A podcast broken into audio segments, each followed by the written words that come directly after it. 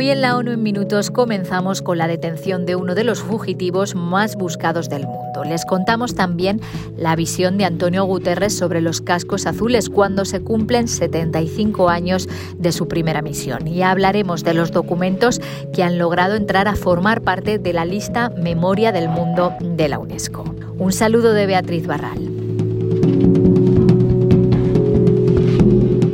Uno de los cuatro fugitivos que quedaban del genocidio de Ruanda de 1994 ha sido capturado. Fulgence Kaishema fue detenido el miércoles en Sudáfrica, según anunció el Tribunal de la ONU que juzga a los sospechosos de genocidio. Kaishema fue acusado en 2001 de genocidio por orquestar la matanza de más de 2.000 hombres, mujeres y niños tutsis en el interior de una iglesia católica. En un comunicado, el tribunal describió a Kaishema como uno de los fugitivos por genocidio más buscados del mundo. El fiscal explica que el arresto de este hombre, que había utilizado varios alias y documentos falsos, ha sido posible gracias a una operación internacional en la que han participado muchos países. Según la acusación, Kai Shema participó directamente en la planificación y ejecución de la masacre, incluso procurando y distribuyendo gasolina para quemar la iglesia con los refugiados dentro. Cuando esto fracasó, Kaishema y otros utilizaron una excavadora para derrumbar el edificio, enterrando y matando a los refugiados que se encontraban encontraban dentro. A continuación, supervisaron el traslado de los cadáveres desde la iglesia a fosas comunes. Desde 2020, el Tribunal de la ONU ha dado con el paradero de cinco prófugos acusados de genocidio por el Tribunal para Ruanda. Ahora solo quedan tres fugitivos.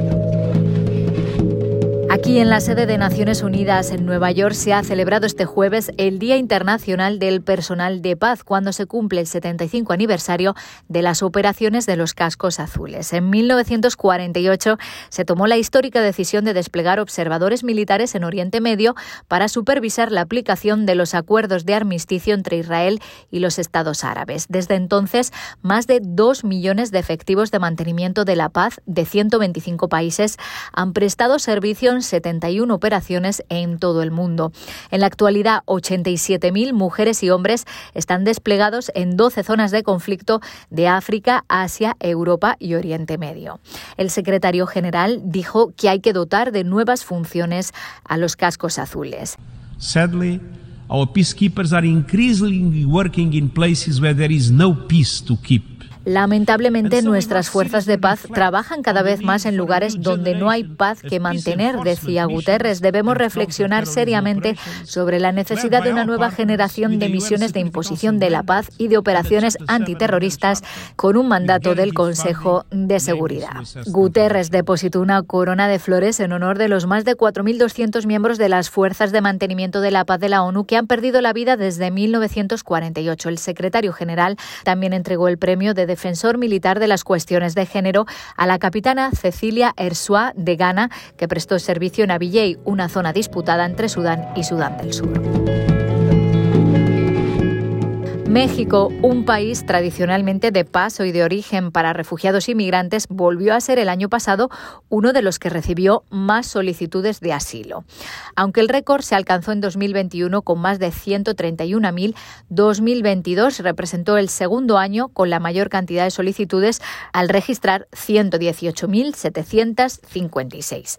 Honduras fue el país de origen más representado con un 26% de las peticiones, seguido por Cuba, Haití, Venezuela, Venezuela y Nicaragua. ACNUR, la Agencia de la ONU para los Refugiados, apoyó a 132 albergues en 48 ciudades. Más de 15.000 personas recibieron asistencia en estos espacios.